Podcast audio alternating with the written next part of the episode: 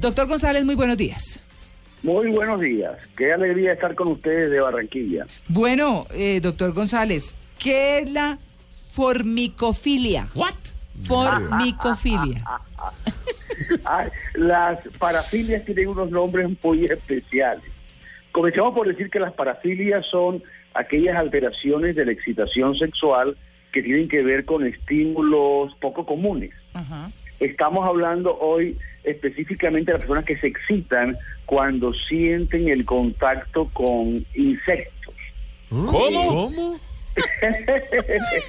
sí, lo que nos muestra, queridos oyentes, de que la sexualidad humana es una cosa muy compleja, Sí. muy compleja. No.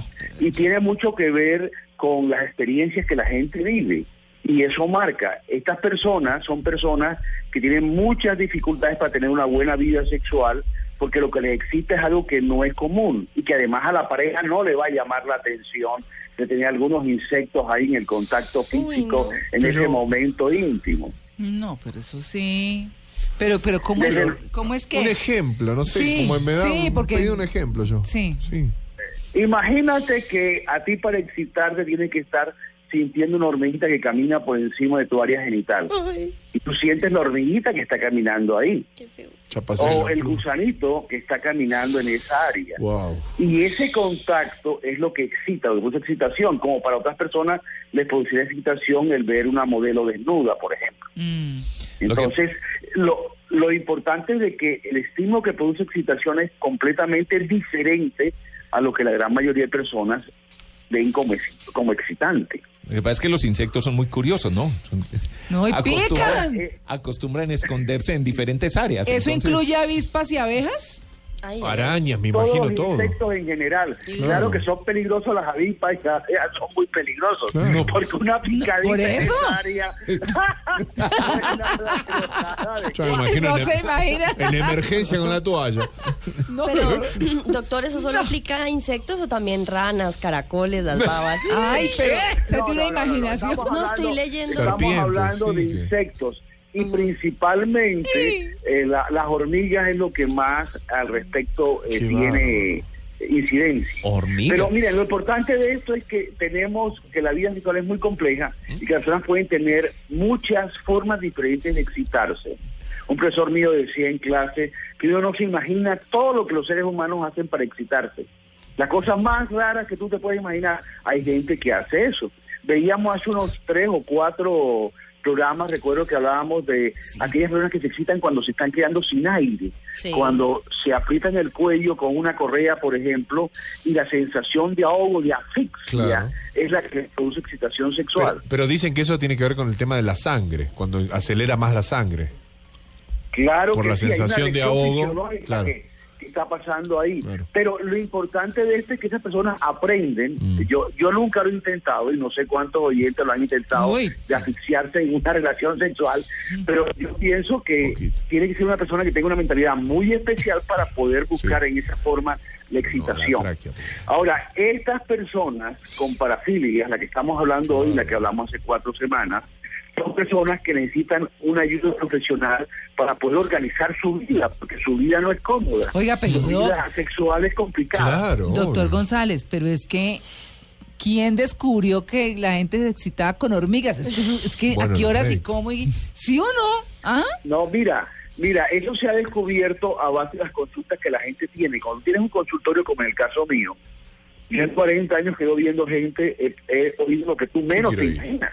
Claro. Eh, yo recuerdo un caso que fue los primeros casos que yo vi que me impactaron porque yo no entendía muy bien algunas cosas por mi falta todavía de experiencia y conocimiento, Sí.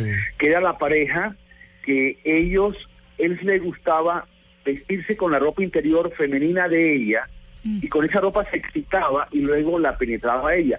Si no se ponía ropa eh, femenina de ella no podía tener una actividad sexual, o sea, su, su ex- excitación venía de ponerse ropa femenina.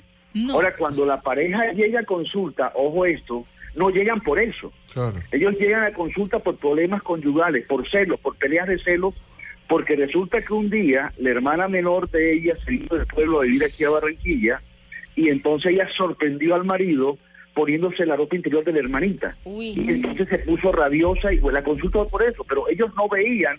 Y cuando están consultando por el problema de celos, que ella dice, no, es que él se puso, puso la ropa interior de mi hermana y eso quiere decir que quiere tener relaciones sexuales con mi hermana. Ellos dos vivían una vida sexual eh, tranquila en esa forma, los dos la gozaban y los dos no veían ningún problema en que se pusieran los brasiles de ella y el panty de ella para Qué hacer el amor con ella. que no le daña el resorte. ¡No! Claro, le daña la. Sí, sí, pues, sí. Lo importante de toda esta cosa es que esa pareja no sentía que fue extraño. Ellos dos vivían las... Lo Sí. importante es cuando la situación trae conflictos. O sea, este mismo hombre que le gusta, eh, por ejemplo, las hormiguitas, Sí. se con Uy, Doc, lo estamos perdiendo. las hormigas llegaron. Y entonces fue el problema ahí, porque no puede vida sexual, hay una creencia. Mm. Doc, no sé dónde Estamos- está usted, estamos pero estamos perdiéndolo. Sí, Sí. estamos... pe- Quédese quietico. Yo tenía una pregunta. Para Ay. poder eh, llegar a un orgasmo, ¿tienen que ir a, no sé, dónde van a comer los osos hormigueros? No. A una, a una- Que a sentada en un ¿Un hormiguero. Sí, claro. Pues, Sentarse ¿cómo? en un hormiguero. Pero ¿cómo Pero consiguen no. las hormigas? ¿De Mira, dónde las eh, consiguen? Está lleno. Mira, tampoco. todas las personas terminan ingeniándoselas para conseguir Sí. placer sexual. Claro. Probablemente el- este No. hombre típico simplemente Claro. va al campo y recoge en, una, en un vasito, en cualquier cajita de plástico, cinco o seis hormigas y se las lleva para casa. Y- y- y, doctor, Sí, son Y entonces en cachonas. su cuarto, con tranquilidad, suelta Sí. las hormiguitas y se excita. Doctor, o sea, la gente Sí. se las ingenia. claro. Sí, sí, sí. Hormigas culonas, por ejemplo, caen Por perfecto. Claro. Uy, no, las arrieras que son las que cuidan a las culonas que pican. Las no. rojas esas Oye, no que- quiero ni pensar. Doctor, esta, este, No. este estudio o esta, esta parafilia está relacionada, o uno podría llegar a relacionarla a- con, la, con la profesión, con los mirmecólogos, que son los que estudian las hormigas. Mira, realmente eh, se, se podría pensar, porque esto se adquiere en las, en las primeras experiencias de los seres humanos, se podría pensar que de pronto tal vez en la casa de esta persona había un biólogo, cuando él estaba chiquito, su padre era biólogo, Claro. y había muchas hormigas, porque el padre estudiaba las hormigas, Sí. y el niñito de pequeño aprendió a asociar hormigas con sexo. Mira. Es, eh, eh, hay, hay siempre una experiencia Sí. cuando uno está muy pequeño en que lo que pase impacta a la persona.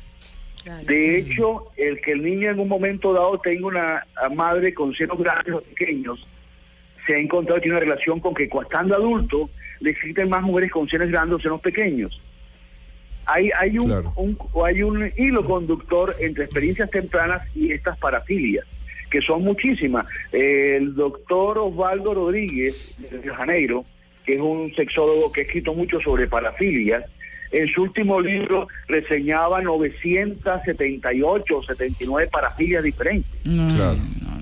Y generalmente la parafilia tiene un nombre que se le da a la persona que descubre eso, que por un paciente encuentra, ah, este paciente lo que le excita es esto. Y escribe un artículo, encontró un paciente que le excitaba este.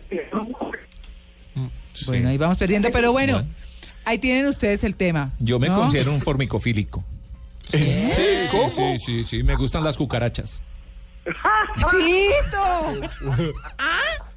Censurado, Tito. Qué fuerte. Va a llegar a la casa. Es un insecto también, ¿no? Es un insecto, la cucaracha. Ya no puede Ah, caminar. Ya no puede caminar. ¿Ve, doctor González, lo que pasa? Doc, un feliz día. Bueno, pues fue un placer hablar con ustedes. Que tengan una linda semana. Hasta luego.